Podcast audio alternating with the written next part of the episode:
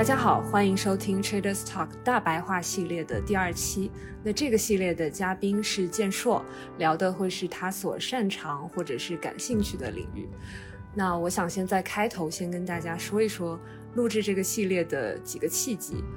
嗯，其实不瞒大家说，我本来以为只能采访建硕一期节目，所以我就把我感兴趣的问题在上一期分成了三个部分来问。呃，第一个部分是个人经历，然后第二个部分是 Web 三相关的话题，第三个部分是学习和创作相关的问题。是后来我们上一期节目上了小宇宙的首页，啊，我也收到了好些评论说，没想到启发最大的是我们没来得及展开的最后一个部分。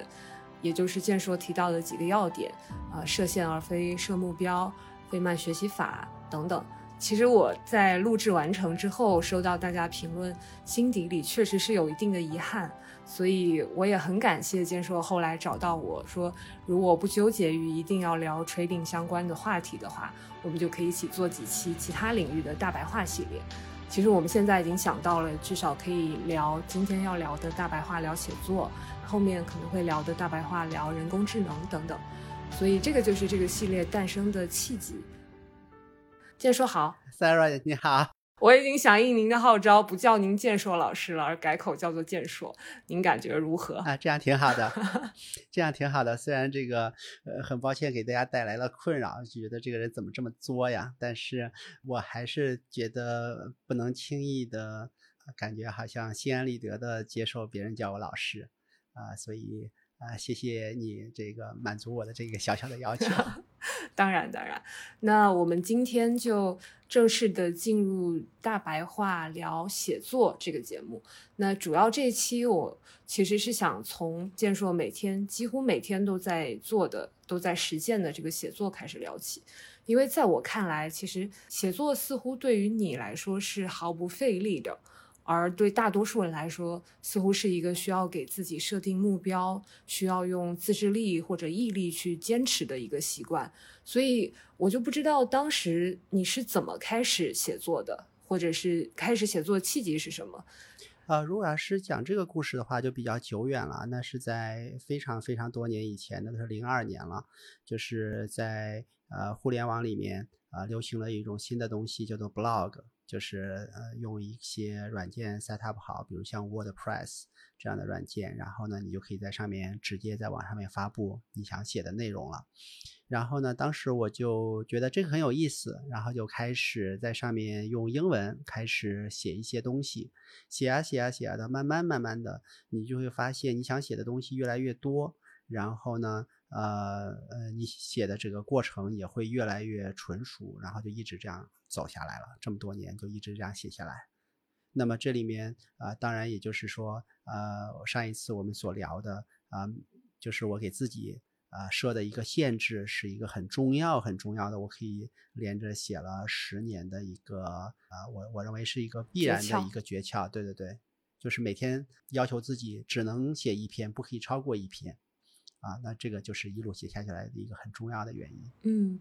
所以其实如果大家还记得的话，就我在上一期开头介绍健硕的时候提到，也是刚刚你讲到的，是一位古早的双语 blogger。所以为什么是刚开始是用英文来写呢？这个也是上一期节目我刚收到一条最新评论，就是为什么是要用英文来开始写 blog，而且你英文的 blog 的数量比中文的多很多。嗯。这个是为什么呢？其实是这样的，这是一个历史的原因了，就是因为大家知道我在早期的互联网里面呢，一直在尝试自己在很早的时候开始做网站啊，然后很早的就有忘记说 .com 的这样的个人的域名，然后我印象中是在两千年左右的时间，就是我一不小心写了一篇，在我的这个当时还没有 blog，只是在个人网站上面写了一篇关于浦东机场的一篇文章，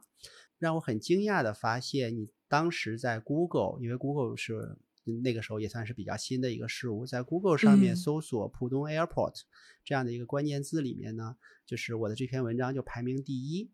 然后当时我很惊讶呀，我觉得浦东机场其实作为全球来说也算是一个很重要而且越来越重要的一个机场，然后居然没有一些比较像样的英文的关于浦东机场的信息。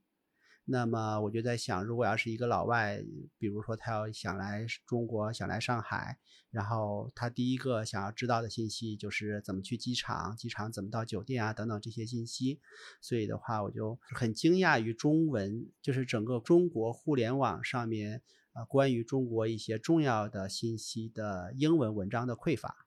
所以呢，后来我就开始就写了很多的关于中国或者上海的一些文章，然后很有意思，基本上写的每一篇文章，呃，你都可以在 Google 的第一条上面就可以找到，比如说上海 taxi、上海 bus 或者甚至 China 的 taxi 等等，嗯它总是第一个，所以这个就变得一个很有意思的一个循环。然后当然也有很多的读者来问说。呃，就是更多的信息，所以我就持续的就嗯，您刚刚提到的这一点，那个来自外国朋友们的外国读者，包括可能也有一些中国的读者，来自于他们的一些正反馈，这个会是您当时把写作这个事情。我不知道用“坚持”这二字对您来说是不是不太恰当，但是我其实想问到您，就是为什么会喜欢写作这回事儿，是不是跟正反馈有关系？呃，应该有一些关系，但是刚才就是因为我们谈到说整个这个中文的这个这个英文的 blog 的缘起嘛，是因为这个原因，但是非常快，就它等于是一个启动，只是前面的大概一年左右的一个启动，但是真正。当它启动起来了以后，反而我发现写作这件事情就跟帮助别人这件事情好像就越走越远了，啊，更多的还是一个自己的对自己的生活的一种记录，就是和自己的一些思考，它就慢慢的从一个从帮助别人的这样的一种初初始的这个开始的状态，慢慢变成了。几乎就是最主要是为了帮助我自己，嗯，就是因为你你想象一下，如果要是你每天呃都知道晚上哪怕花个十五分钟呃二十分钟写一些东西，而这个东西又肯定不是流水账啊等等，因为这个没有人逼你嘛，只是你自己想写一些东西。那么带着这样的一个预设去过这一天的话，和你不带这个预设过这一天是完完全全不一样的。嗯，就是说当你。准备着要输出的时候，你的输入就会变得很不一样。嗯，就像上一次我们所说的，在你要是请你团队里一个人去研究一个技术，然后告诉他说，两星期后，两周以后他要给别人去讲一场这个技术讲座的话，那么他在研究的时候的状态，他对很多事情的这个细究的程度，和你不告诉他有这么一个分享，我认为差别还是蛮大的。所以到后面，我基本上就是这就变成了一个我观察整个上海的这些习惯，呃，所以说如果你现在在问我上海的所有的这些地铁站都是什么时候一个一个的按什么样的顺序建起来的，上海的星巴克的咖啡从刚开始的呃十二家，怎么慢慢慢慢的到现在所有的地方都有星巴克的这些路程这个过程，如果要是我没有写过的话，我可能。第一，我不记得；第二，我甚至从来都没有注意过这样的事情的发生。嗯，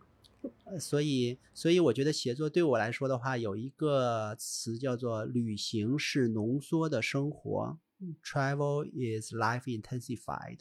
我觉得写作有的时候也是有这么一点点的功效。当你不能旅行的时候，通过输出也可以把你的生活过得更加浓缩一点，而不是平那么的平淡。和不留痕迹。嗯，所以可以理解为怀抱着一种，比如说我们一天结束之后准备输出今天的收获的一个心态，是帮助您更加细致的去观察生活的方方面面，包括促进你的思考，这样吗？是的，输出其实它会反过来去促进输入，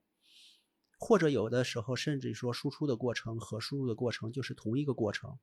就是说，你一边写着，一边想着，一边想着就越就清晰，清晰了以后再写，它其实就是一个这样的过程。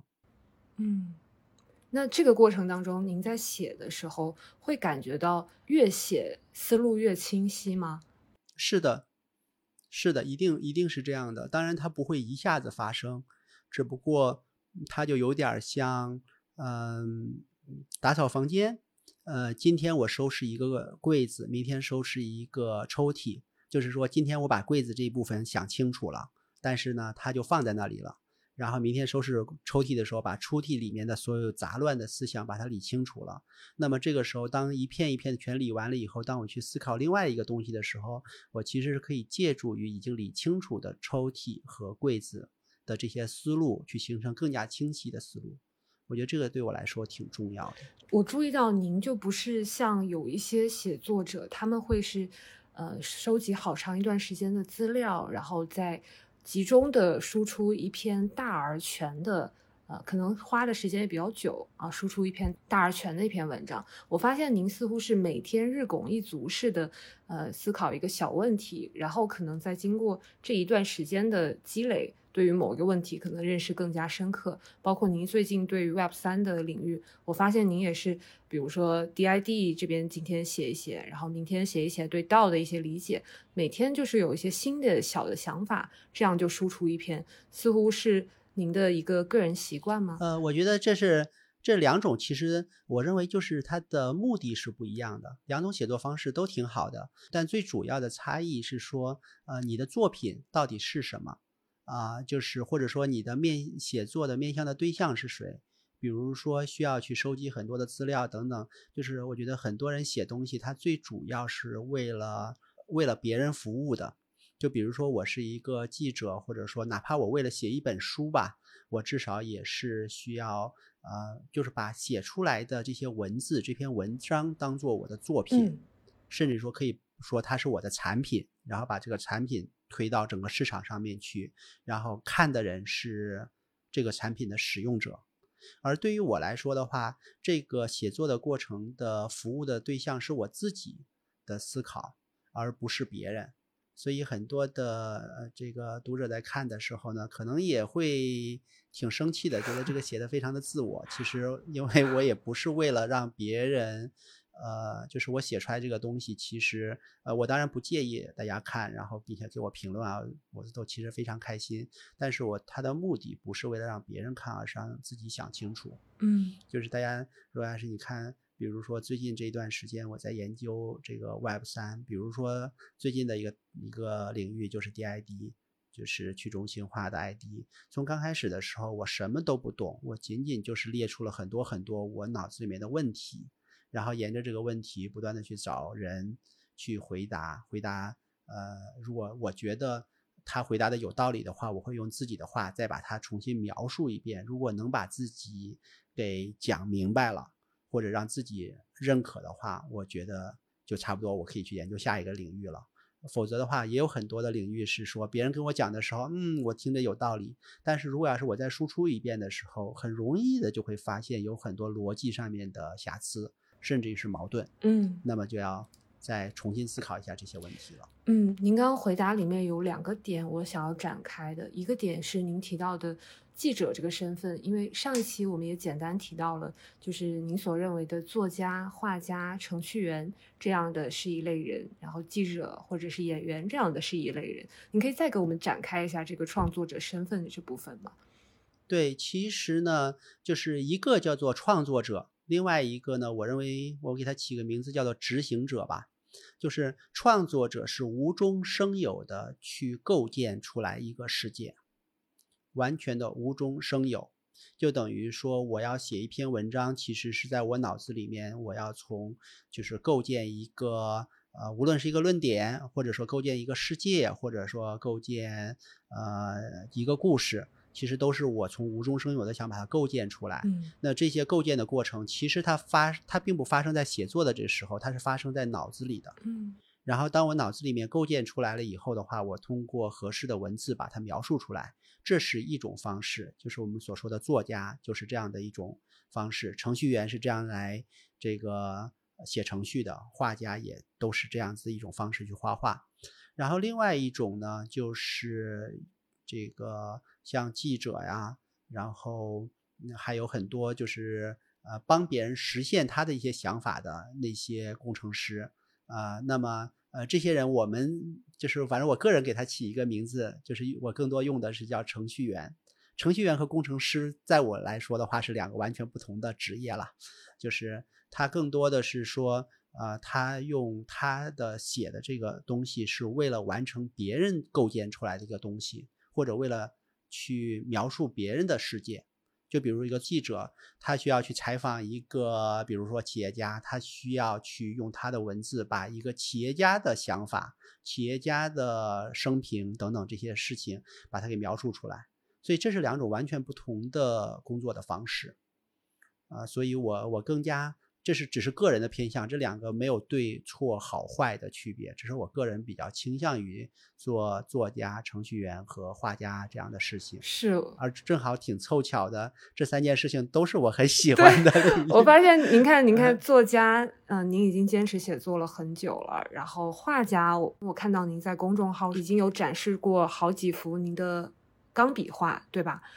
然后包括编程，所以刚好这三个身份似乎您都有。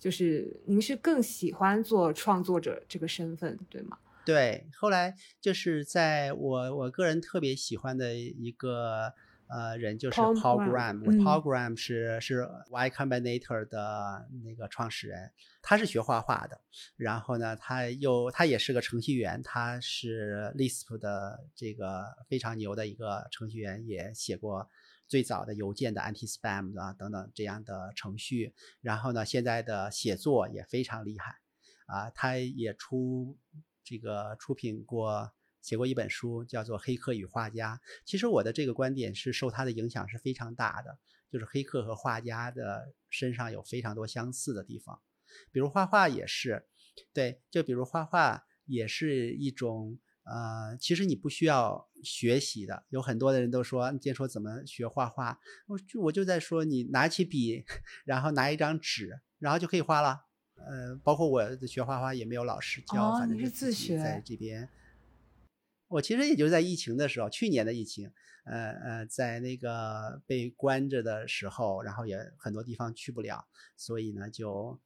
就是在家里面，呃，每天画一幅画，大概画了。大概一两百幅吧，然后从刚开始也是彻底不会画画，然后也慢慢慢慢的就能画出来。其实你会觉得这个过程很有意思，因为最最我觉得画画和写作中间，我觉得最共通的一点就是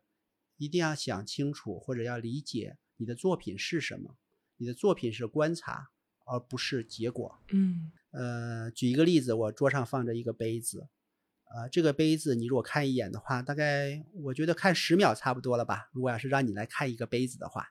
超过十秒你就自己就觉得尴尬了，因为没什么好看的，它就是一个杯子嘛，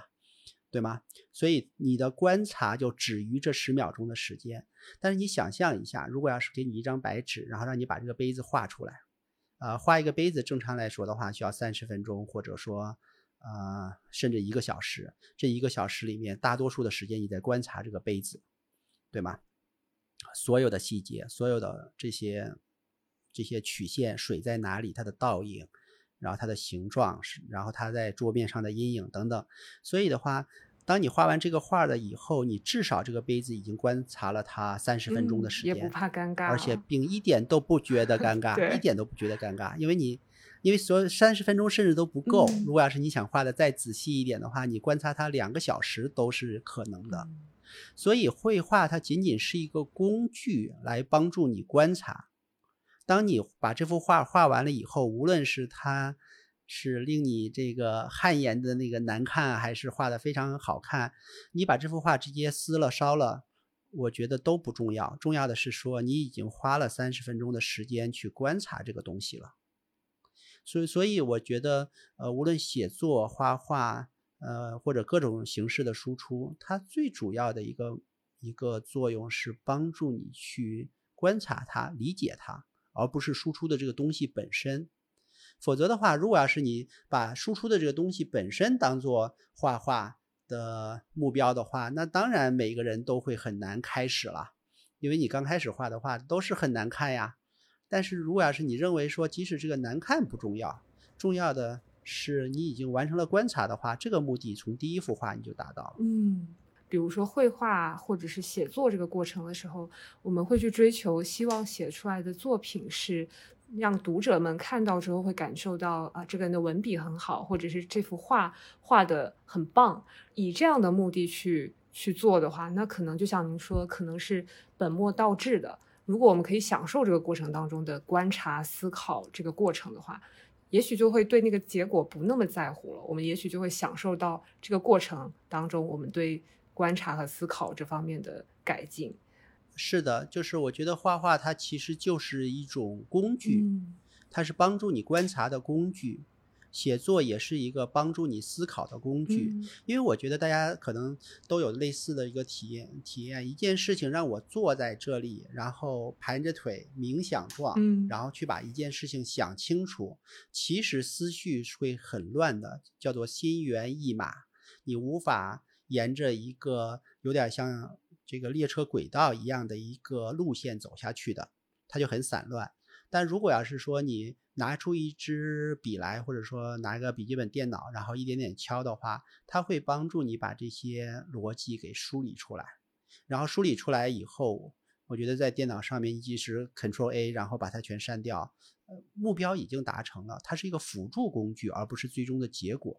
所以您刚刚提到说，如果是冥想，我们单纯的去，就是不让我们去做写作或者是绘画这个过程，您可能。会比较心猿意马，但是写作这个过程或者绘画这个过程会帮助您进入心流状态吗？是的，呃，我觉得写作、绘画还有编程这三样东西是我个人进入心流状态的一个非常呃方便的一种方式，尤其是编程跟写作，呃，这个啊还有绘画，尤其是绘画，因为绘画来说的话，经常一个钢笔画的话就是两个小时。就是当你两个小时全画完了以后，合上，然后再看一幅画的话，你会觉得第一，这两个小时似乎不存在，从生命中消失了。然后呢，第二是你看到这幅画里面呢，你觉得每一笔都似曾相识，又有点儿记不清楚了，好像一场梦里面的那种状态一样。就是呃，就是或者是它是有一种入定的这种状态。我觉得这其实是一种很好的一种进入心流状态的方式。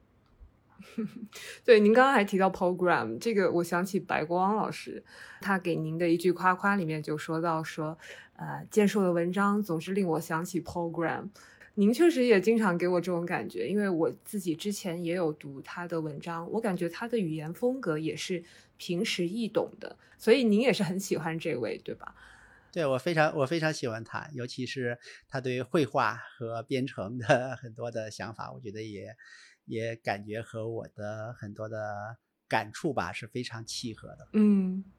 啊，然后我刚刚其实说到，呃，我想展开了两个点，刚刚已经展开了其中一个点。第二个点是您刚刚提到的，在学 DID 的时候，您会把别人的有意义的话再用自己的话复述一遍，这个是费曼学习法。嗯，那您可以跟我们展开一下费曼学习法对于您的实践的一些想法吗？呃，当然，这个是我一直就用这种方法，只不过在最近的这一两年，忽然才发现，哇，知道有个名字，有一个灵 魂灵魂伴侣，就是就是费曼，他的很多的想法和我的原来特别喜欢的不谋而合啦，基本上，所以他其实就是用费曼学习法，就是一种啊，他学任何东西，就是你要努力的用自己的话，然后把它重新复述一遍。就是因为现在很多的时候会发现，尤其比如像 Web 三是一个重灾区，就是所有的人给你讲的内容几乎都是跟教科书上面的一样的，都是同一个版本。只要你问大家说什么叫 Web 三，几乎我认为百分之九十的人都告诉你，Web 一是 Read，Web 二是 Read Write Read Write 的，Web 三是 Read Write On 的。这个似乎大家觉得会背这三句话就已经对 Web 三了解了。但是如果要是你仔仔细细的去问 Web 一为什么是 read，就是 Web 二为什么呃是到了 Web 二你才认为它是 write，你会发现这三句话里面的话它错了三句，所以呢就是呃很多的时候你如果用自己的话再重新讲一遍，呃你就会发现这中间的一些的漏洞，呃尤其是说还有很多时候大家都是在讲例子啊用一个例子。你会反反复复的用这个例子，但是我觉得，如果要是我们真的想学习的话，至少要逼着自己，呃呃，在讲一个概念的时候，要用一个没有任何人使用过的例子，然后如果你能把它给想明白，呃应该就大概率你是懂的。所以我在其实也是给自己设了一个限制，就是凡是我在讲任何东西的例子来说的话，我要确保这个例子是我自己原创的。这个不是为了炫耀，而仅仅是为了说，当你能想明白一个新的例子的时候，就它是一个对于你对这个东西理解的一种检验或者一个考试。包括那个一千个词的，一千个词呢是一个非常好的一个方法，就是呃有很多东西，其实你如果要是不去把它拆解到那么小的颗粒度的话，其实你并不理解它是什么。我觉得在那一千个词，就是 Randall 嗯举的那些例子嘛，假设就我们就说那个啊电梯，就是垂直的那个电梯，然后我们都知道它叫电梯，对吗？但是呢，你如果仔仔细细的去想的话，它电梯如果用一个最最简单的词来去形容，你会怎么去形容它？是电的梯子吗？感觉好像不太对。呃，至少这个我们的垂直的那个电梯不太像电的梯子，所以呃，比如说 Randall 就把它用最简单的词称为叫 lifting room，就是一个。可以上下的，可以被拉上去的一个房间。也就是说，房间跟电梯这件事情，如果要是你不去仔细的拆解的话，在你脑子里面觉得这两件事情叫风马牛不相及的两件事情，一个是房间，一个叫电梯。但是你如果要是把它合并到最简单的词叫 lifting room，room 的话，你甚至还可以再再分解什么叫 room。你你甚至可以就是比如让你问我的话，我甚至可以把它拆解成叫 big box。对吧？所以的话，你可以认为它叫 lifting big box，就是当你拆解到这个水平的时候，然后你就再会在想，比如说那种商场里面的斜的那个滚梯，那个很显然它就不是 lifting room 了，它有点像一个叫 moving stairs，对吧？那么，呃，包括比如说一支 pencil，pencil 的话，它可以拆解成啊 writing stick。它的本质是一个棍子，但是是可以让你那个写字的。包括我一个朋友，他女儿在三岁的时候就把那个卡拉 OK 的那个话筒啊叫唱歌棒。其实我觉得从小孩子来 小孩子的角度来说的话，也很合理呀。因为因为所谓的这个一千个字，就是美国的三岁的孩子的词汇量就正好是一千个字左右。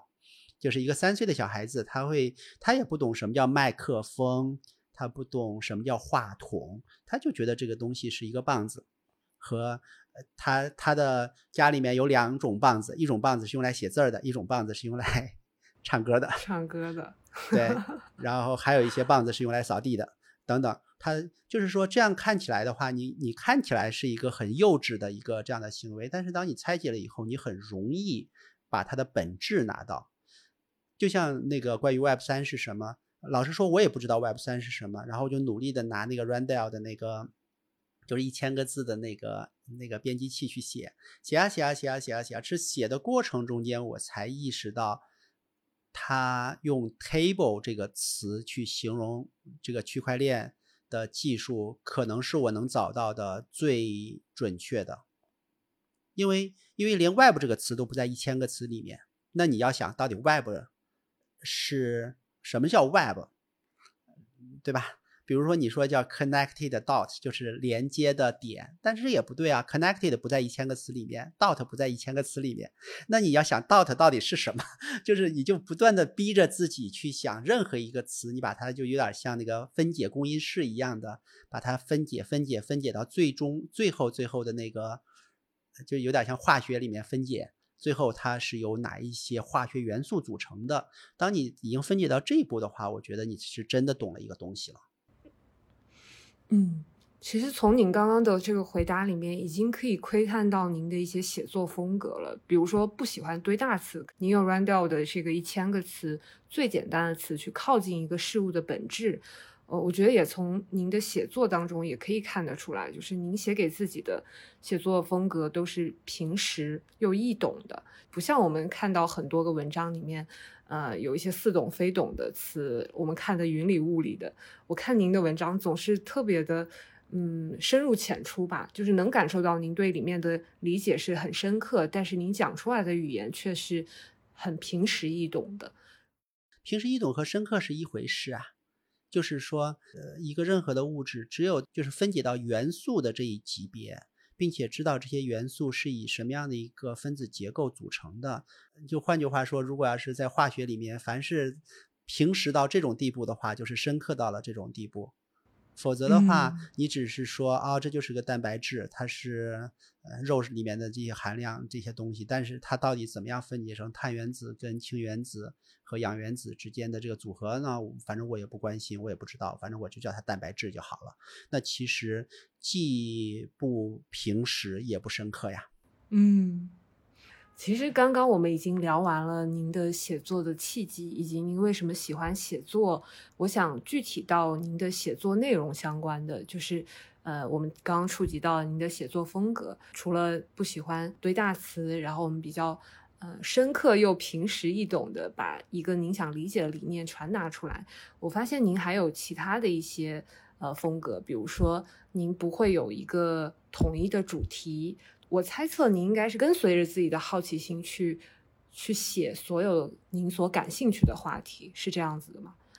呃，是的，这最主要还是围绕着我脑子里面在想什么。当然，我脑子里面想的东西可能一天有十几样、二十几样，写的话只会写其中的一样了。但是，真正呃，就是写的内容还是我对什么东西感兴趣，因为这个还是一个叫做我为谁服务嘛。呃，比如说我是一个专栏的供稿人，然后就是有一个任务，因此要赚钱，比如说要要拿稿费啊等等，那我肯定是要把我写的东西当做一个系列，然后把写出来的东西当做一个产品，并且。啊，把它把这个产品给做得很好，但显然这个不是我的目标了。我的目标更多的是它是一个工具，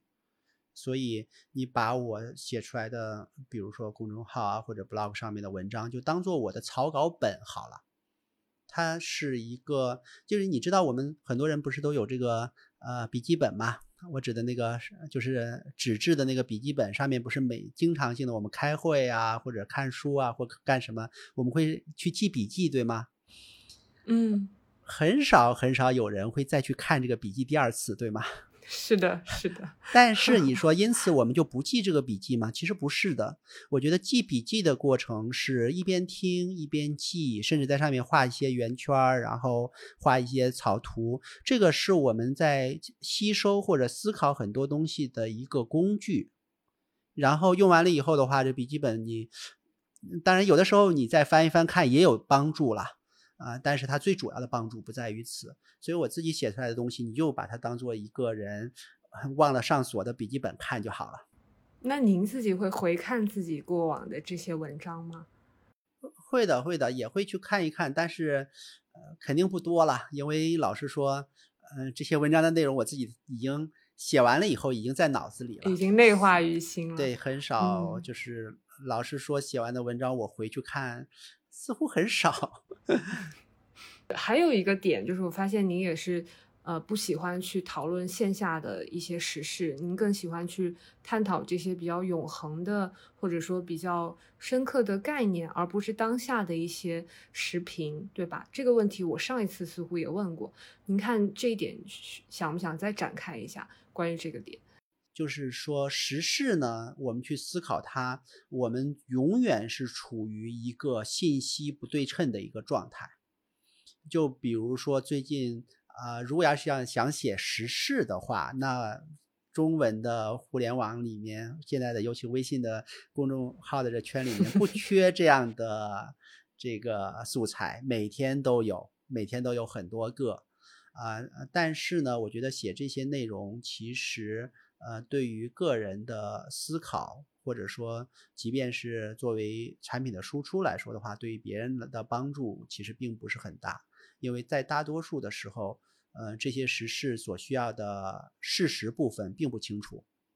啊，它都是它是一个正在发生的一个事件，所以大家就会经常有叫所谓反转的这样的事情，其实并没有反转，它只是信息的流出是需要时间的，有的时候。正方的消息先到达了你这里，然后晚一些反方的消息又过来了，一会儿正方更多的消息过来了，大家都以为是反转，但其实啊，它只是一个事情的全貌慢慢的浮出水面的这样的一个过程。然后基于呃有限的信息来做任何的评论，呃，我觉得呃其实是嗯对我个人来说，觉得意义不大，甚至于说，当你的评论呃在不完整的情况下面是不正确的，甚至有很多时候会对无辜的人产生伤害的这样的一个行为。虽然我们所有人都知道说，在中文的公众号的这个文章里面，你只要写时事就是十万加，对吗？但是我觉得这个其实没有意义。呃，我倒宁肯就是呃去，如果真的是对这个它所代表的这个社会现象感觉有兴趣的话，那你不如翻一翻历史啊，在过去的一百年里面，类似的事情已经发生过不知道多少遍了。然后呢，那个信息也基本上来说的话是比较完整了。那你去描述这样的内容好了。虽然你写这样的内容或者思考这样的内容不会有人关心的，因为它只要标题里面没有当事人的名字，大家就不会点开看。但是这个还是又回到你的目的是什么？我之前翻到过一篇旧文，就是您在说到您支持冯大辉这个事情，您确实是很少对呃时事在进行讨论，但是在那个事情上，我感觉您是破例了。就是我其实感受到那篇文章写的是非常的真诚又很打动我的点，所以我想对那个文章的事情展开一下，就是。您说你极少对当时正在进行当中的事情进行评论，对吧？但是那件事情确实是破例了。你可以跟我们讲讲当时是怎么个想法吗？最主要的那篇文章其实还是一个放置时间的，就是这个海洋里面它依然还是成立的。就是说，我觉得我当我看到一个人以揣测别人的动机，然后以对别人的攻击。等等这种方式来去评论另外一个人的话，我们且不说这个人呃说的对还是错，或者说他攻击的是谁，我认为这个行为本身放在任何一个时间、任何一个地点来说的话，就已经犯规了。呃，因为这里面有一些我认为是恒久远的这个都不变的一些真理。我忘了那当时我总结出来的，我记得好像就是不揣测别人的动机啊，然后对。不揣测别人动机，然后眼中的他人就是自己的一面镜子，然后说别人坏话的话，对别人进行恶意揣测，是最容易拉近一群人的关系。包括我们提意见的这个方式，最好是用善意的方式去提出来意见，而不是用这样的方式去提出来。这是当时您说的几点。对我就是做了一些总结，它其实仅仅是以这个例子，呃，以一个。当时正在发生的例子，最主要是想描述一个恒久不变的、永远正确的，至少在我看起来，呃，我个人的形式的一些这个呃恒定的一些原则，啊，所以呃那个也的确是比较少有啊，但是可能那个时候看了这个评论里面很多很多的人对这个他的评论这个事实进行讨论呢，我有点儿呃有点激动，就是有点没坐住，就是 而做了一些这这样的评论吧。嗯，您刚刚提到说会不想要对当下的时事做讨论，这个其实我们现在有很多对当下时事进行评论的人，会被大家称作是公知，或者有时候会被扣上这个理中客这样的帽子。呃，我记得您有一篇文章提到说您是很讨厌理中客这样一个词的，这个可以跟我们讲一讲吗？呃，这个地方其实也就是说我们要慎用一些词汇。就是一开始我们说老师这个词汇啊等等，虽然大家都知道这个是这个是非常善意的，然后甚至于说这个是褒奖的一种方式，但是如果要是你常用了一某一个词汇的话，你就很自然的省去了很多很多的思考。就比如呃，最近我们很多的时候，就是忽然流行起来的很多的词汇呢，它的确很打动人，比如说呃，理中客。就是一个人说了一些话的话，你只要说他是理性、中立、客观，对吧？理中客，那么似乎你已经不用去判断他说的对不对，还是错，是对还是错了，因为这个答案已经蕴含在这个呃含贬义的这样的一个词里面了。包括公知，本来公共知识分子是一个非常褒义的一个词，结果呢被这个污名化以后呢。只要一个人写了一个东西，然后你说他是公知，然后从此以后这个人写的对和错这个问题，大家已经不讨论了，因为他是公知嘛，他肯定是错的。那么接下来就以这个假设来做很多很多的事情。所以现在很多很多的词，就是包括内卷，对，呃，内卷，包括 PUA。其实我想我想说的一个词是，包括我们现在普遍喜欢用的一个词叫割韭菜。割韭菜，我觉得也是。就似乎似乎是别人来割自己，而但是其实很多投资行为都是自我需要为自我负责的，但是大家就似乎就用割韭菜这么一个词，就概括了所有的自己在投资当中亏损的情况。对，因为因为有很多的词，它是有很多的预设的。嗯，那么你用了这个词以后的话，你就会对预设的这个东西浑然不知，但是你已经把这个结论已经做掉了。那这个时候对于个人来说的话，其实是件很危险的行为，包括割韭菜也是一样的。呃，他认为就是就比如我投资了，然后我就又被割韭菜了，那么他预设了什么呢？预设了别人是有意的。把他的钱给用一种做了某一种局的方式给骗走了，但实际上面，嗯，当然我不是说不存在有庄家很坏的这样的情况，但是它不是百分之百的情况都是这样子，我们还是需要做一个判断的。最近我看到您也在学习外语，您跟我说你在学习西班牙语、日语，还有一些意大利语。而且我记得您之前还有一个花十分钟就背一张密码表就可以看懂很多俄文。就是我看到您有很多篇关于语言学习的，呃，尤其是研究外国的文字的这方面的呃文章。所以呃，是因为您喜欢这个研究不同的语言对于您的思维的影响吗？研究语言还真的是我一个挺大的一个兴趣爱好，呃，我想了半天，我也没有想明白这中间和编程和画画之间的关系，呃，它有 点有点有可能像是跟编程很像吧。其实其实编程它也是一种语言，程序本身程序本身的语言是很简单很简单的，呃，基本上你 C 语言啊、Python 啊等等这种各种各样的语言，如果要是说你说关键字的话。就是就等于说语言里面你需要去学会的这个词来说的话，也就三十个最多了，而且大家都认识，都是 if 啊、else 啊、for 啊等等这些真正常用的也就十个。所以，嗯，就是说到这个，就说到编程，它其实用这种语言来说话呢，你会很容易的发现，就是一个人写的程序跟他平常讲话很像的，就是一个人中文都讲不明白一个什么事儿，换成英文也讲不明白。换成 C 语言和 Python 也讲不明白，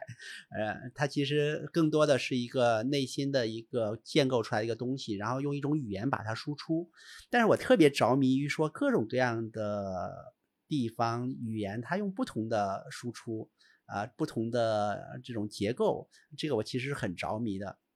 就虽然比如说从小就是说中文，然后学的一些英文，然后呃，自己也在其他的各种各样的。语言，西班牙语啊，学了一些日语，学了一些些，现在开始学一点点的意大利语等等，这些其实都是觉得很好玩。而且另外还有一个很有意思的地方，就是各种各样的语言，我我我不是写过呃呃好多，就是一个系列的十分钟系列嘛，呃十分钟学俄语，呃然后十分钟的韩语，啊十分钟的日语、西班牙西班牙语和意大利语。呃，然后都是十分钟，当然很显然这个是标题党啦。十分钟怎么可能学会一种语言呢？但是呢，我觉得十分钟其实其实是足以让你呃，就是投入十分钟的这个投资，然后就基本上在这些国家里面可以完成最最基本的那些呃一些事情都是可以的。我觉得这性性价比非常高。是这样的。语言这件事情，如果我们展开来说的话，听说读写，对吧？这是我们常说语言的四件事情。但你仔仔细细的去想，听说和读写是完全不相关的两码事儿。就是学语言，你要想明白，你是要学，你是在学听说还是读写？嗯，是一个是文字，一个是语言。对的，听说你在学这个语言，读写呢，你在学它的文字。所以很多的人就是说，英文学了这么多年都还是哑巴英语。那当然了，因为你学了十年的物理，然后你发现你的这个化学还是不好，原因它不是一个门学科呀，嗯，对吗？我研究这个文字本身跟研究语言本身对于思维的影响，你是有在探究这方面的影呃对你思维的影响吗？是的，我的确也在探究。虽然这个我觉得我的思考还算是比较浅的，还没有。这个那么的，嗯，想明白这些事情，只不过是说，当你研究了多种语言以后的话，你会对整个世界的看法稍微有一点点变化。就呃，举一个例子好了，就是整个世界其实是连续的，就是比如说温度从零下负两百七十三点五度好像，然后就是绝对零度开始，然后到高的话就不封顶了，啊，这是一个非常连续的。但是我们的语言其实是没有能力去表达这种连续性的。语言的话，比如我让你说今天的天气或者一个东西的这个温度如何的话，你其实就今天冷，你非常非常有限的冷、热，嗯，对吧？然后嗯，就温暖、暖、酷暑、酷，对，就是就是或者说酷寒、冰等等，就是你能想到的十个十个词差不多了吧？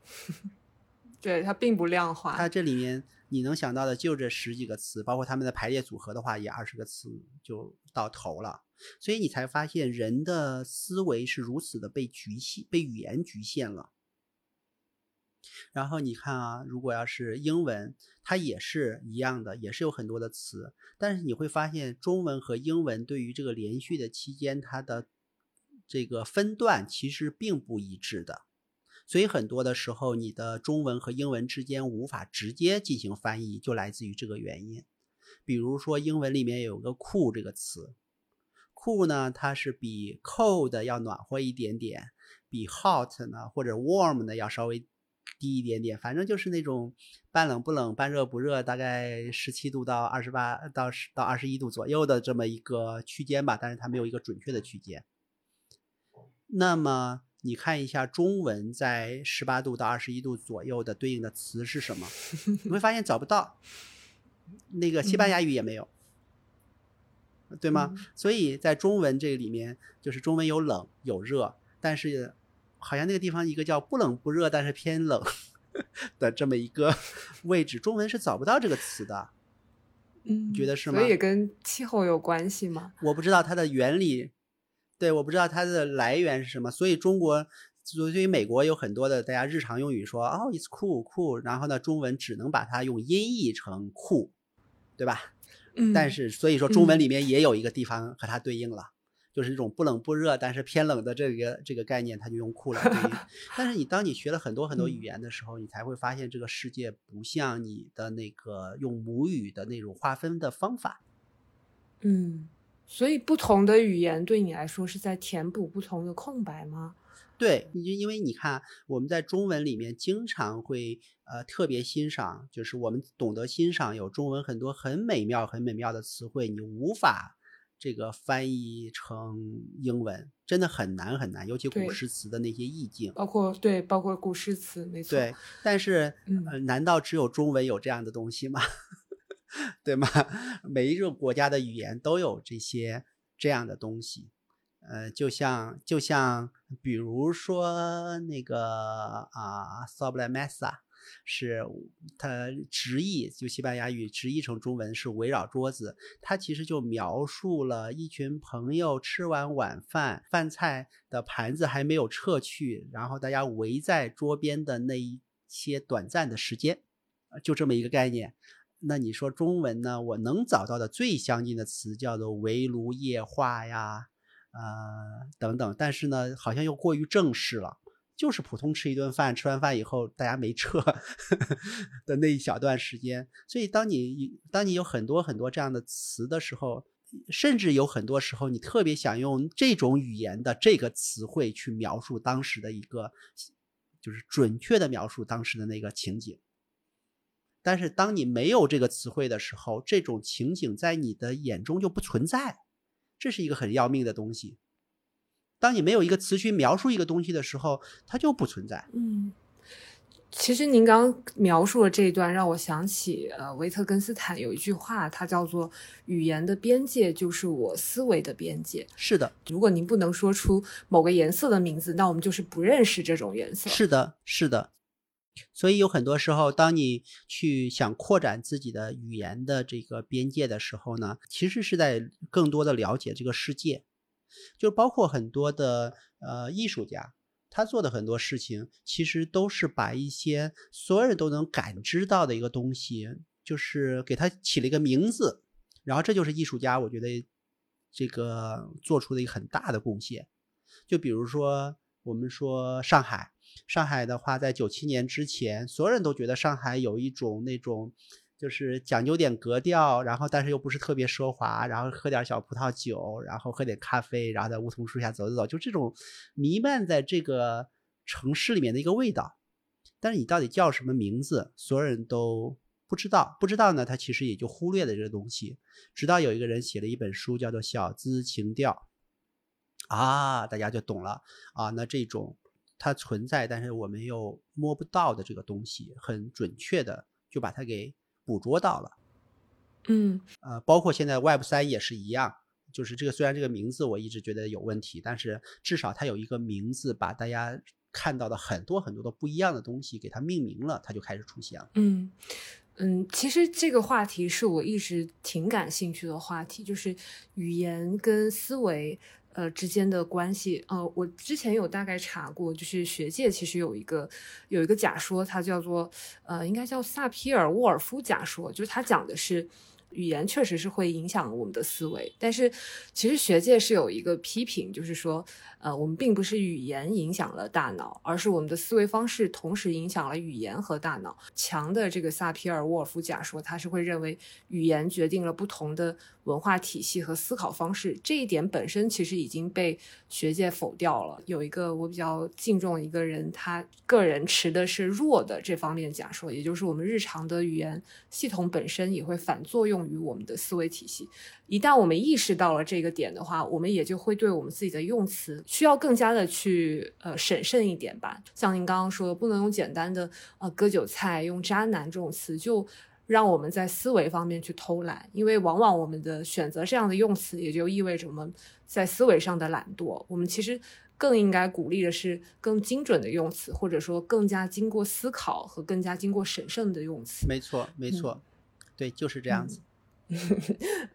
到现在我看您是不是已经停止了英文的写作，主要是在中文方面。对对，就主要是在继续记录自己的日常生活和促进思考，促进您的观察，对吧？对对对，因为英文来说的话，就是尤其到互联网再发展的话，整个英文呃，就是关于在呃来自中国的呃关于中国的呃应用英文写的信息已经是越来越多了。然后我认为，其实我已经没有必要再继续提供了，因为我呢，其实就是在一个非常匮乏这样信息的一个阶段提供这个公共服务。然后呢，之后的话，我就更多的退居到说啊，所有写的东西都是为了自己的思考，然后啊为自己服务的这样的一个目标了。嗯，我看到您在写作的时候，似乎也不太。呃，会害怕说推翻自己过往的结论，是不是因为您在当下都是在记录那个当下的思考，然后后面如果有一些新的想法，您就会去呃主动的说到说过去的某个想法是想错了，然后现在的想法是怎么更正的？对的，因为自己的想法想错了是很正常的，尤其是说有很多的时候，只有你非常大胆的抛出一个假说，或者说抛出自己现在的这个观点。然后你才会有机会，呃，有别人发现你的错误啊。别人发现你的错误不重要，重要的是他会告诉你，然后你自己会发现自己的一个错误，然后不断的在更正。就是以前我在写 blog 的时候，我记得我曾经在写那个呃那几年，大概我收到了四万五千多条评论吧。哇！因为很多的时候的在当年当时那个 blog 的那个年代，大家写的评论很多的评论比我原文都长。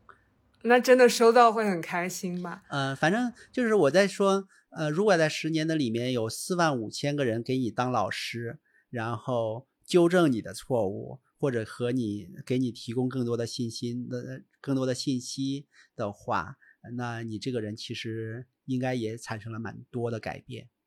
就是，就比如以我为例，从刚开始写作的时候，很多人发的很多的信息，你你这个评论你一看的话，你简直觉得是不可理喻，怎么可能有人还是这么想的呢？然后你特别特别的不理解，然后等过了两三年，当你就等于打开了一扇窗，然后那么多的人在就是跟你一起探讨这些问题了以后，然后你会才会发现，哦，原来这个都是有原因的。然后它有合理性的，甚至于说是非常正确的。那么，当你发现一个三年前你觉得一个不可理喻的一个观点或者事实变得是正确的，那其实你是往前走了很大的一步。就是在写作的过程中间，我一直觉得我有两个寓言故事对我的帮助非常大。这两个故事也是我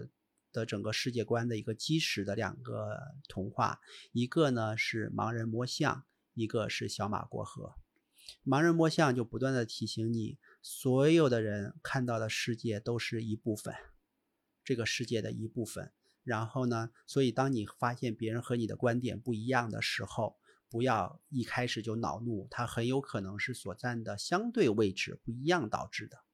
然后呢，第二个小马过河呢，也就是说告诉你，呃，所有的呃你的评判都是跟你个人的所在的位置。或者跟你个人的情况相关的，小松鼠呢就觉得那个水特别的深，老牛呢就觉得这个水特别的浅。对于小马来说，哎，不不深不浅，刚刚好。嗯，只要牢记这两个故事，其实就会对世界保持一种极为开放的一种心态。我记得我曾经写过一篇文章，是说那个台风只要一来，上海就非常的漂亮。然后我特别喜欢这个台风来的这个之前的这个 日子，结果就被好多人骂死了，说台风这种造成了巨大的这个灾害的这样的事情，居然还会有人喜欢。但是我觉得这个就是一个标标准准的盲人摸象的故事。嗯，比如说在上海这样的地方，台风的确很多很多上海人其实是是在。住在这个地方的话，其实对台风并没有那么那些恐怖的这个记忆的。大多数的时候，台风其实都是带来了凉爽，而不会带来灾害。但是这个仅仅是摸到了大象的这一边。如果要是我们在福建或者说浙江沿海，那台风就是完完全全的另外一样东西。所以，呃，这个台风到底是一个坏的还是好的？那么在互联网里面又把这两群人拉到了同一个讨论空间。那么大家是不是能互相尊重，就是大家的发言的权利，然后并且理解说啊，原来你对他的这个呃，就是非常差的、恶劣的这个这个印象和这个经历，和另外一些人啊，好像还没有这段经历，因为缺失了这段经历，所以缺少了对这个台风的这个理解等等。其实这个我觉得是一个非常重要的，就是大家在呃中文互联网的圈里面还。就是能够保持一个理性的讨论的一个基础，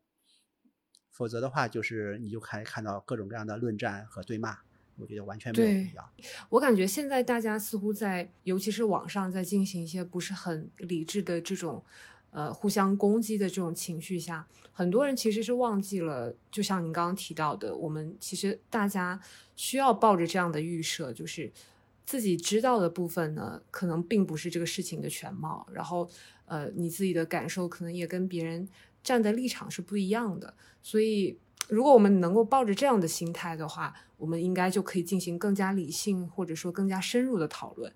在上一期节目结尾，我也是，我希望我的节目的评论是收到的是友善而认真的探讨，因为我很不喜欢就是我们在。评论的时候，一上来就给大家扣帽子，就是给给这个嘉宾的一些言论扣帽子也好，或者是一上来就直接人身攻击。我希望是大家可以提出，呃，你对于他的哪一个观点有哪些哪些的不同，这样的话我们才有一个共同的探讨的基础。否则的话，嗯，否则的话就真的是没有办法展开下去这个话题，很有可能就演变为。互相攻击是的，就是有一句话，就是说我们呃允许最激烈的对于观点的攻击，但是不允许最轻微的对人的攻击。嗯嗯，是的，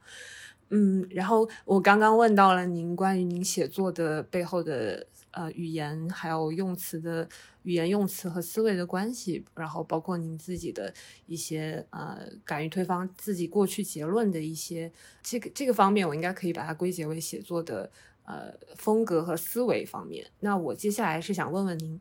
呃，平时的这个写作的灵感来源，您刚刚提到的有平时的好奇心、平时的观察、对世界的观察，有没有包括一些其他的呢？比如说呃，阅读的输入，或者是您的工作相关的内容等等这种方面的灵感呢？其实这个来源很多很多啊，我觉得大多数人有的，我可能都有，就是有很多的时候。呃有一些非常好的这个呃，就是无论是公众号啊，还是在极客啊，或者说在小报童啊，有很多的人写的很有意思的内容，然后对他啊引发了思考，然后对他进行一些回应，然后我觉得这都是一些呃让自己可以找到有趣的嗯一些灵感的一些来源。我其实是想问关于信息输入的问题，就是您比较喜欢看怎样的一个资讯，或者怎样的内容，怎样的您日常看的比较多的是什么样的平台等等，就是您会怎么去筛选自己的呃优质的信息输入的来源呢？呃，其实这一点老实说也是我一个很苦恼的地方，其实就是 现在的优质的内容的来源，我觉得是越来越少了，呃，因为呃。呃，是这样的，就是和什么时候相比呢？和呃，大概十年前的整个的呃，比如说呃，blog 的圈子里面的书写质量，然后再比如再往以前的很多的，哪怕传统的报纸杂志，虽然它的时效性各方面是蛮差的，但是它的输出质量其实相当高的。那么现在来说的话。呃，就是我们在阅读的很多的内容，的确会是看了跟没看，感觉好像没有什么区别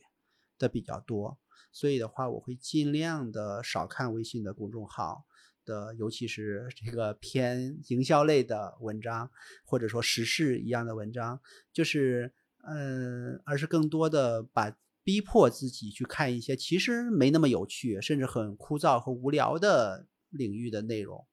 呃，就比如说这两天我在想，哎，好像好几天没有关关注时事了，我们的这个台海的这个情况怎么样了？但是我觉得，与其呃清楚的知道今天这二十四小时发生了什么事情，不如逼着自己去看一看整个过去一百年的，就是就是大陆和台湾，然后包括这个内战，然后等等，就这这些所有的这些历史，啊呃。这些可能对于了解现状和和与和这个思考未来来说的话，会更有帮助一些。那这些其实老实说是反直觉的，是需要逼迫的。这点真的是需要逼迫的，就是要提醒自己去看一些相对来说枯燥一点的，因为这肯定没有刷抖音那个上面有博主用一两句话，然后配着这个激昂的音乐，然后让你的多巴胺分泌的那么多啦。但是我认为可能是更加。需要的一些事情吧。嗯，那您除呃除了刚刚所说的这个逼迫自己去做一些更加优质的信息输入来源之外，您平时会做一些类似于像少男他所提倡的这种知识卡片的积累吗？哎，我还真没这么做哎，就是 我还真的没有这么做。我我没有用卡片的这种形式，或许是一个很好的形式，但是我还没有领会它的这个它的这个好处啊，所以。那个，那会记笔记吗？我不会记，还真的没有记笔记。很多很多年前是记的，但是现在来说的话，更多的我会用输出来代替笔记。就是当有看到一些很有趣的地方的话，用某种方式，呃，随手的把它给写下来，并且输出出去，在公众号或者极客呀。对啊，很多地方，Twitter 啊等等这些地方做一些输出。对我看到您最近开始分享那个关于您在 Web 二刚开始在学习互联网知识的时候，有一些纸质的笔记，我还以为您现在是已经进阶到了电子的笔记了。所以原来您现在是不做笔记？对，现在不再做笔记了，因为我觉得做笔记这件事情是这样的，我的所有的公众号文章，你可以认为就是我的笔记。我的我所有我写的 blog，我一直把它认为叫做公开的笔记。只不过呢，我觉得呃，用把它组织成文章的这种形式记笔记，比直接把它零零碎碎的写出来来说的话，对自己的挑战会更大一些。嗯，对，就是说，当你看到有几句话非常有道理，你可以把它。其实现在所谓的记笔记都没有拿纸质记的嘛，基本上更多的都是 copy paste，对吧？把它 copy 粘贴到你的这个 Notion 里面，然后就觉得把这笔记做完了。那我觉得，与其这样的话，不如写一篇文章，然后我看到了什么，然后把它们之间互相联系起来，然后这个、嗯呃，它会更加系统一些。其实这个也是卡片笔记法的精髓啦，就是他所提倡的其实是用自己的话，跟您刚刚说的费曼学习法的其中一个点是很像的，就是用自己的话把你所看到的东西，觉得有价值的东西，有价值的观点也好，呃，内容也好，信息也好，用自己的话再复述一遍，然后简单的呃积累下来，这样。然后，那我可以其实可以理解为您写的文章也是对于呃一个事情的自己的理解和再复述。对，也算是某一种形式的笔记吧。嗯，是的，是的，嗯。然后另外就是您在写作的时候会考虑，呃，按我对您的理解，应该不太会考虑这些段落结构之间的关系啊，或者说这篇文章应该怎么展开呀、我不知道您会不会在意这些写作方面的，就是结构，还有这个排版啊，或者说决定发在哪些平台上啊，这些外在形式上的考虑不。在意，完全没有想过。嗯，那为什么现在已经不在 blog 上面更新，而是选择微信公众号来更新？的确，在大概很多年前吧，我就写了一篇文章，呃，我说这个这个博客已死，然后让我们继续吧。就是 blog 作为历史上面曾经特别有用的一种工具来说的话，的确随着整个移动互联网的整个的发展，然后呃，基本上它已经不是当年最优的一种方式了。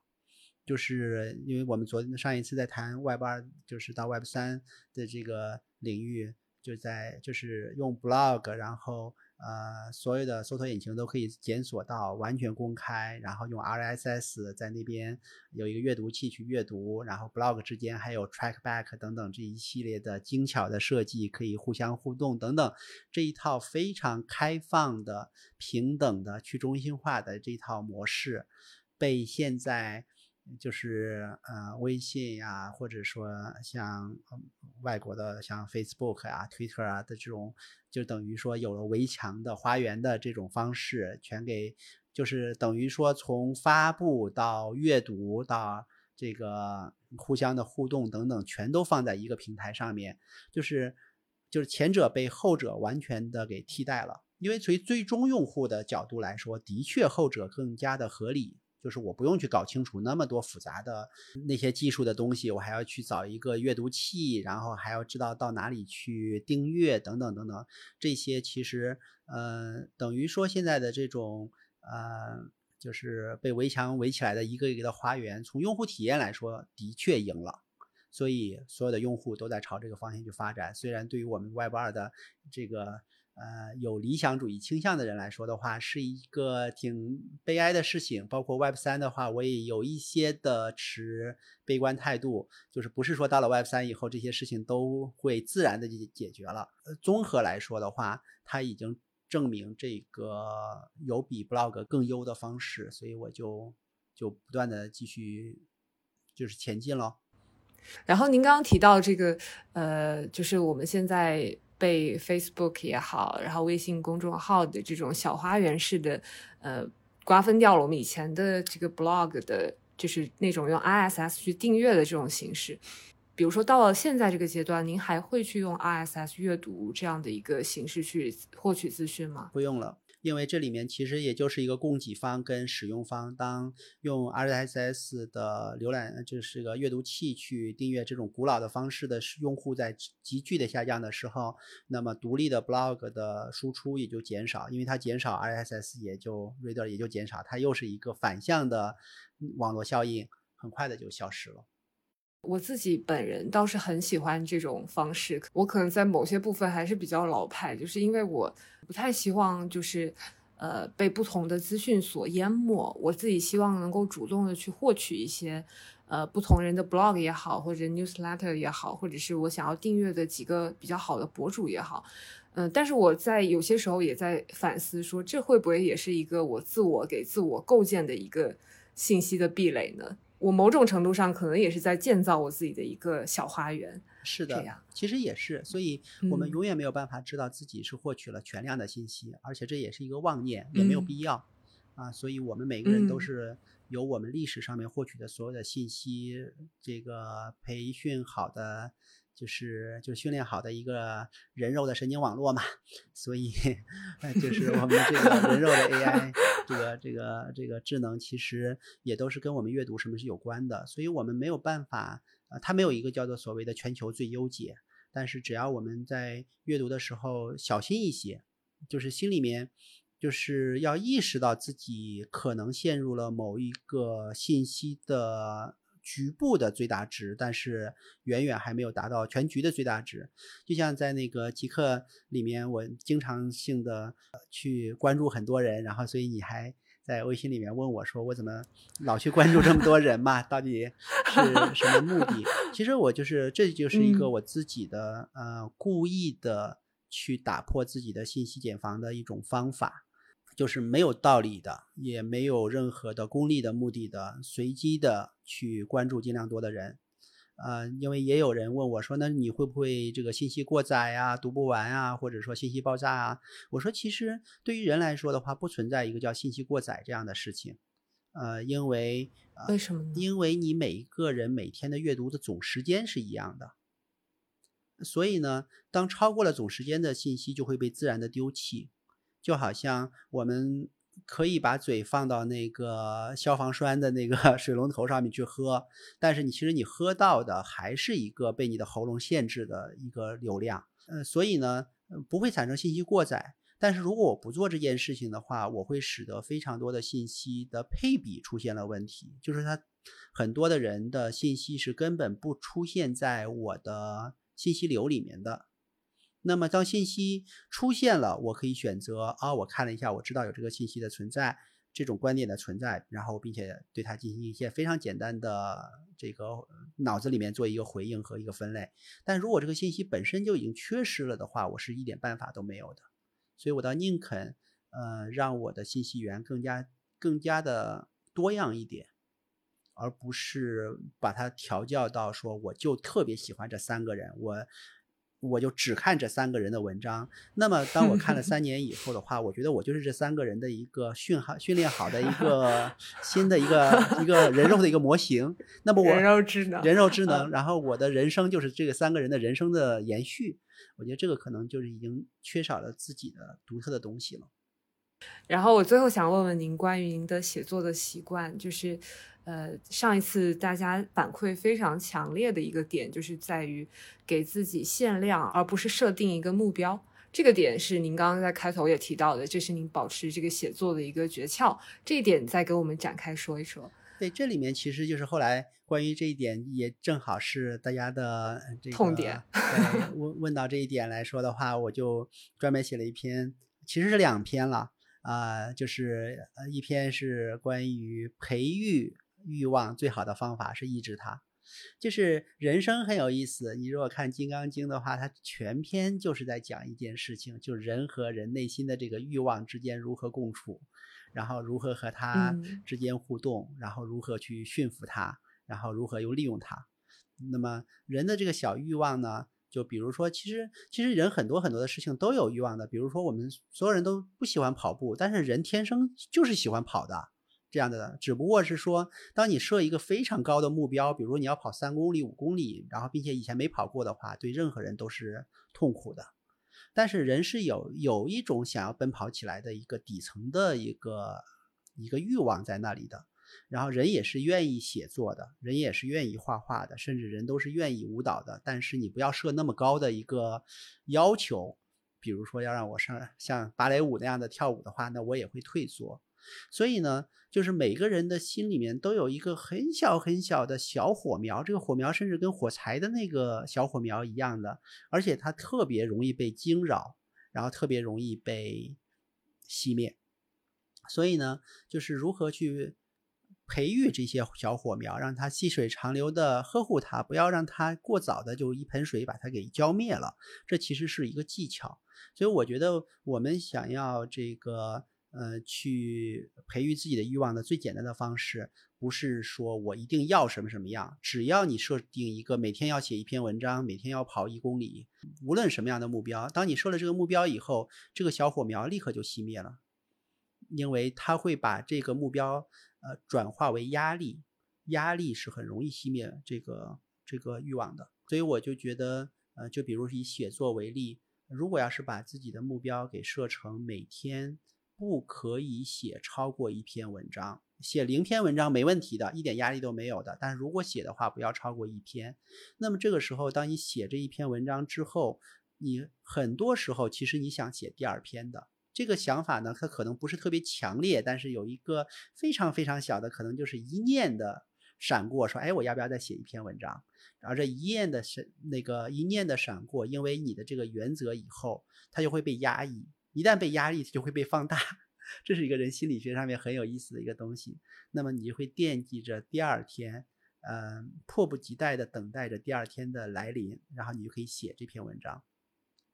包括那个，我也。帮助好多人吧，十几个人吧，那个从一步都不跑步，变成了有一些都可以跑马拉松了。只有两个建议，一个建议和今天的主题没关，就是保持一百八十步每一分钟的步频，这个很简单的可以做到，呃，这个放到一边不说。另外一个建议呢，就是说每一天限制自己只能跑一公里，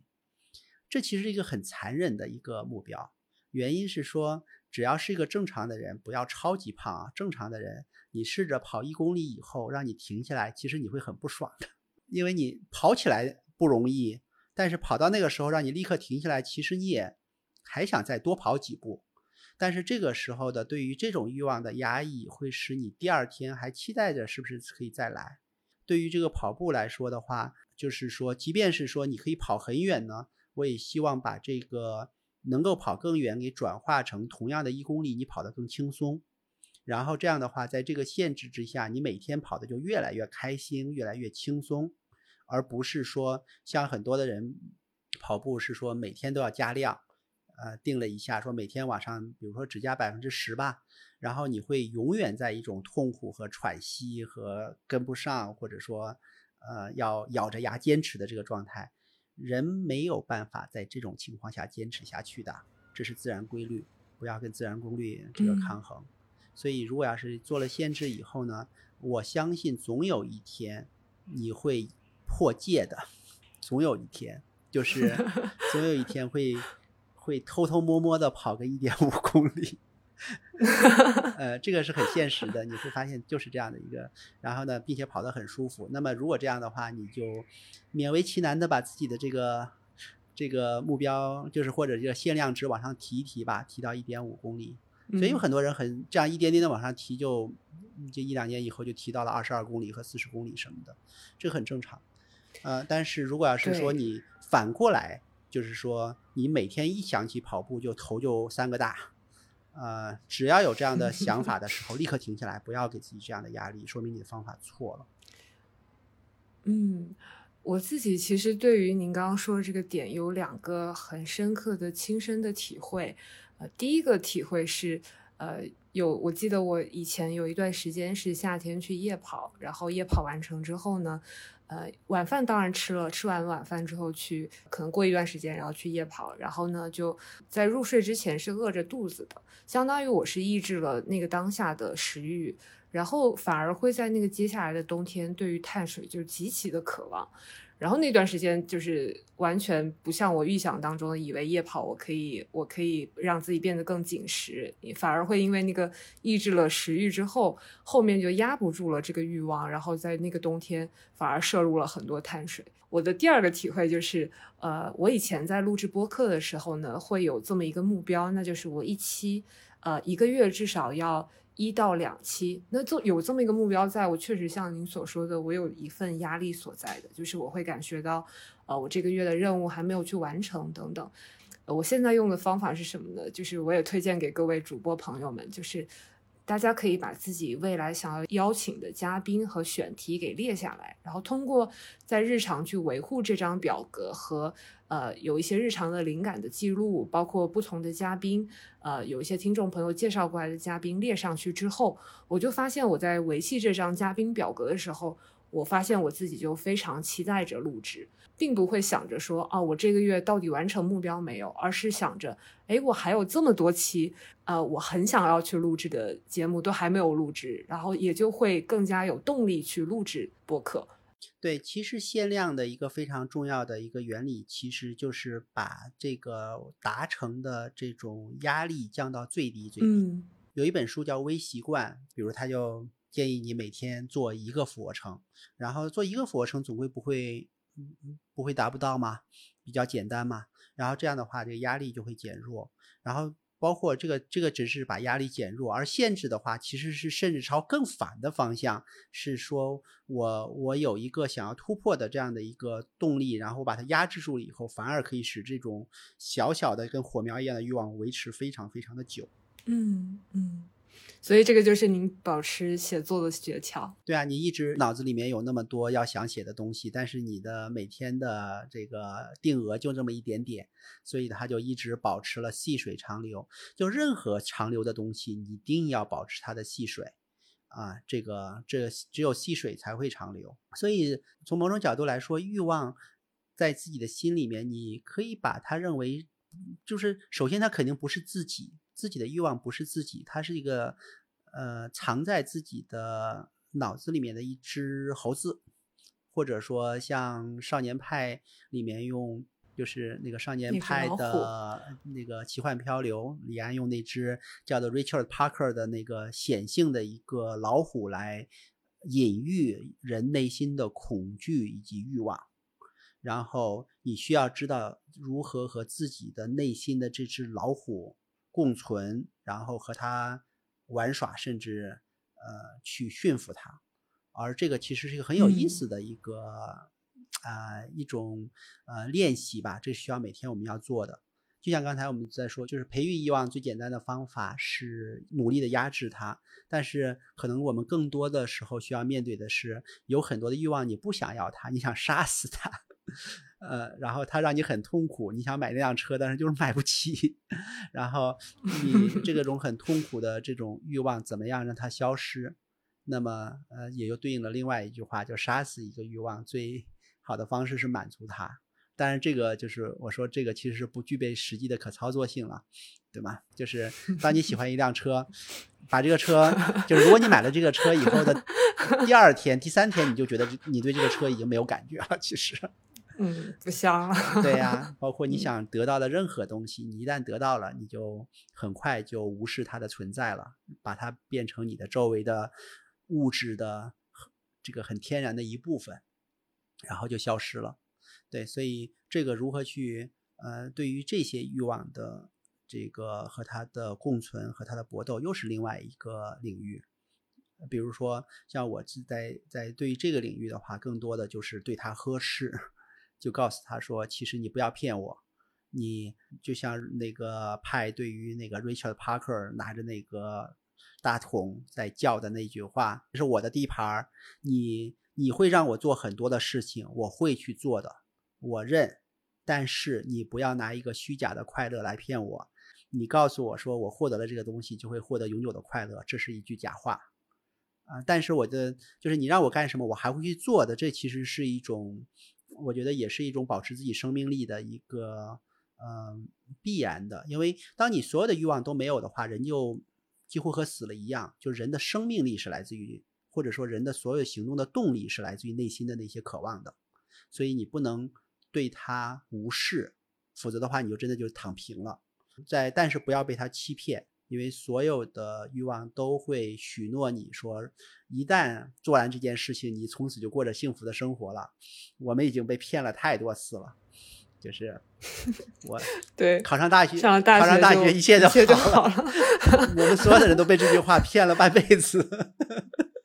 呃，但是后来你会发现，这其实都是自己给自己，或者自己父母，或者自己老师给自己的一个谎言。戳穿这个谎言，但是认真的去做事情，这样的话既可以有呃很不错的结果，又不至于有太多的失落。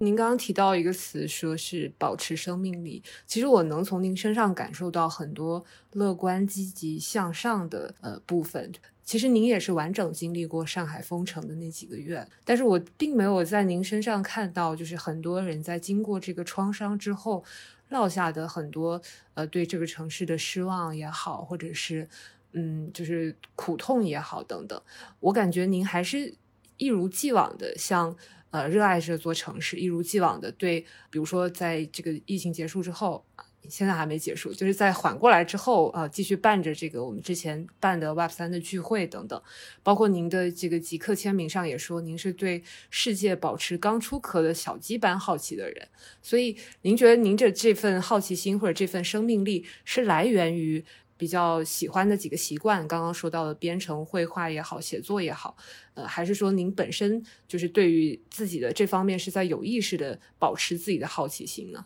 啊，我们又回到了对于问题来说，先问是不是，再问问为什么。好，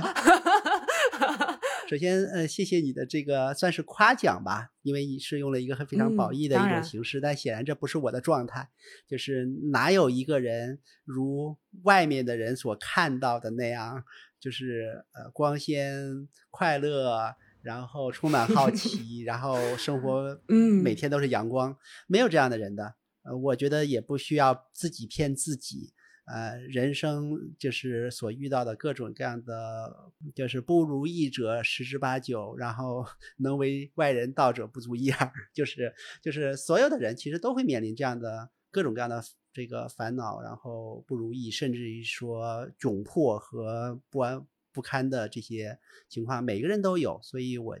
觉得，首先也还是要这个，虽然非常感谢你的这个善意的。这个描述的这样的一个生活，但实际上这不是我的生活，啊，其实还是需要去包括自己的内心的很多的这种，我们叫它杂念，但其实我这也认为它就是生命力的一部分的这些各种各样的声音，所以也是需要去处理这些事情的。呃，每个人可能可以在外界保持一个形象，比如说我就把你骗了，对吧？以为我是那个样子。没有，我相信很多人都是这么认为的啊！对对，就把大家都骗了，因为每个人其实对于任何一个人都只能通过他写的东西啊，或者说这些讲的一些东西啊，有些了解。但是人骗不了自己，就是尤其是说，我觉得呃，任何人努力的去创造这样的一个形象，其实是也是对周围的人不负责任的，因为世界上不存在一个快乐就是一直快乐的人。或者说没有问题的人，只不过是说，所以我也希望，呃，有机会呢就去打破这样的一种幻象，否则，否则我觉得，呃，会误导很多人。我觉得这个是不负责任的。对我我来说，我需要去做一个澄清。但是在这个澄清之上的话，我觉得，呃，人总要有自己的选择的一种活法嘛，就是你可以选择快乐，也可以选择这个，呃，很伤心。然后，比如礼拜六，我们现在还是每个六每个礼拜六都有这个呃定期的聚会，已经就是从可以办聚会开始，已经办了应该是五期了吧。那这也是一种选择。礼拜六你可以就是无所事事的在床上面躺一下午，也是也是一个下午，对吧？看一部片子也是一下午，或者选择和一群很有意思的人一起聊聊天，或者说选择和 Sarah 一起录一个播客，其实都是一下午。所以的话，这个选择倒是我们可以主动去做的。嗯。那我最后再八卦一下您个人写作的状态，就是您是比如说有一个心中的选题之后呢，您是不是会正襟危坐的，比如说沐浴更衣完，然后坐在电脑前敲下来，经过一天的思考敲下来这个 一篇文章，还是说您是随手打开这个备忘录，就是记下您的灵感，然后进一步的再挪到电脑上加工呢？到底是哪一种更偏向于您的个人写作状态？没有那么复杂了，拿起电脑然后直接就写好了，甚至。甚至很有意思，很有意思的一点是说，我还真的是必须要打开那个发布的那个编辑器，我才有那种感觉。就比如写 blog 的时候，我从来不在 note notepad 上面写，就是在那个 wordpress 的后台。比如写公众号的话，我就直接打开了公众号的那个后台写。我不知道为什么，我这个还没有思考清楚。不打草稿哦，也不列大纲。你对啊，那个地方就是直接写完，写完了以后，然后偶尔就看一遍。然后改一些错别字儿，然后就上去了。这也是大家看到了我基本上写的文章一直很 错别字很多，偶尔有错别字，不是一每篇 都有的。我捉虫了好几次。对，每天都有的。这个其实 是让我有一点点这个呃，有点 embarrassing，有点尴尬的一点。但是这错别字真的真的，嗯，你自己看一遍两遍，你其实看不出来的。当然，还有一个很重要的原因，也就是说也没有花那么多的。这个时间在这个上面，因为就像最开始我们说了，它就是我个人的一个笔记，笔记哪有就是记错了或者说漏几个字啊什么的，只如果是为于为了自己的这个来说的话也还好，嗯，对，所以是很随意很随意的这种态度这种方式。那我们今天就聊到这里，果然又聊了两个半小时，又超时了。谢谢建硕啊，好，谢谢大家，谢谢又跟我们一起聊了，就是忍耐我们啰里啰嗦的聊了这么长时间，非常开心跟 Sarah 一起讨论很多事情。嗯，好，谢谢大家，那也请大家敬请期待我们下一期的大白话系列，我们还会再深入聊大白话，聊呃人工智能等等。我们现在也列了几个选题。好的，好，谢谢，好啊，谢谢大家，嗯、好，好，那就这样，拜拜。嗯，谢谢，拜拜。拜拜。我其实蛮感谢你这个这个一起，包括上一期我觉得做的蛮好的，就是包括上那个小、小什小小宇宙小宇宙的那个首页啊什么的，嗯。我觉得真的是做的蛮蛮好的。所以，嗯。我其实我想，呃，算是我的能做的叫馈赠吧，就是说，嗯就是这个东西结果的话，即便是将来比如放到我的里面的话，我也会就保留说它就是 Trader 的一部分，啊只不过我会引用过来。如果大家想听更多的话，还是回到你那里就给你谢谢你导点流谢谢，就这点意思吧啊。谢谢谢谢谢谢，对您真的是给我没必要导了很多流，现在已经快五千个订阅了。啊，是吧？不错吧？是的，是的，嗯，是的，是的。挺好的。那那就是，就所以所以我就说不需要不需要额外的再做什么新的版本啊什么的，就就 OK 反正我就我毫不介意在在最终的里面露出 Twitter Talk 啊，然后并且嗯在在什么 Q Notes 上面我说这个东西就是 Twitter Talk 的节目，嗯我只是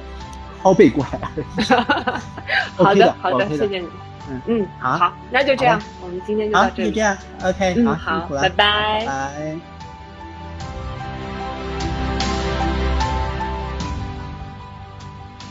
感谢你的收听。Traders Talk 是一档由 Sarah 主理、Deribit 赞助的投资领域访谈类播客。来自不同投资领域的 Trader 在这里回溯经历、交流洞见、激发灵感、打破成见。你可以在小宇宙、苹果播客、喜马拉雅等平台订阅收听。评论区为友善认真的探讨开放。听众群请查看节目详情处的链接加入。我们下期见。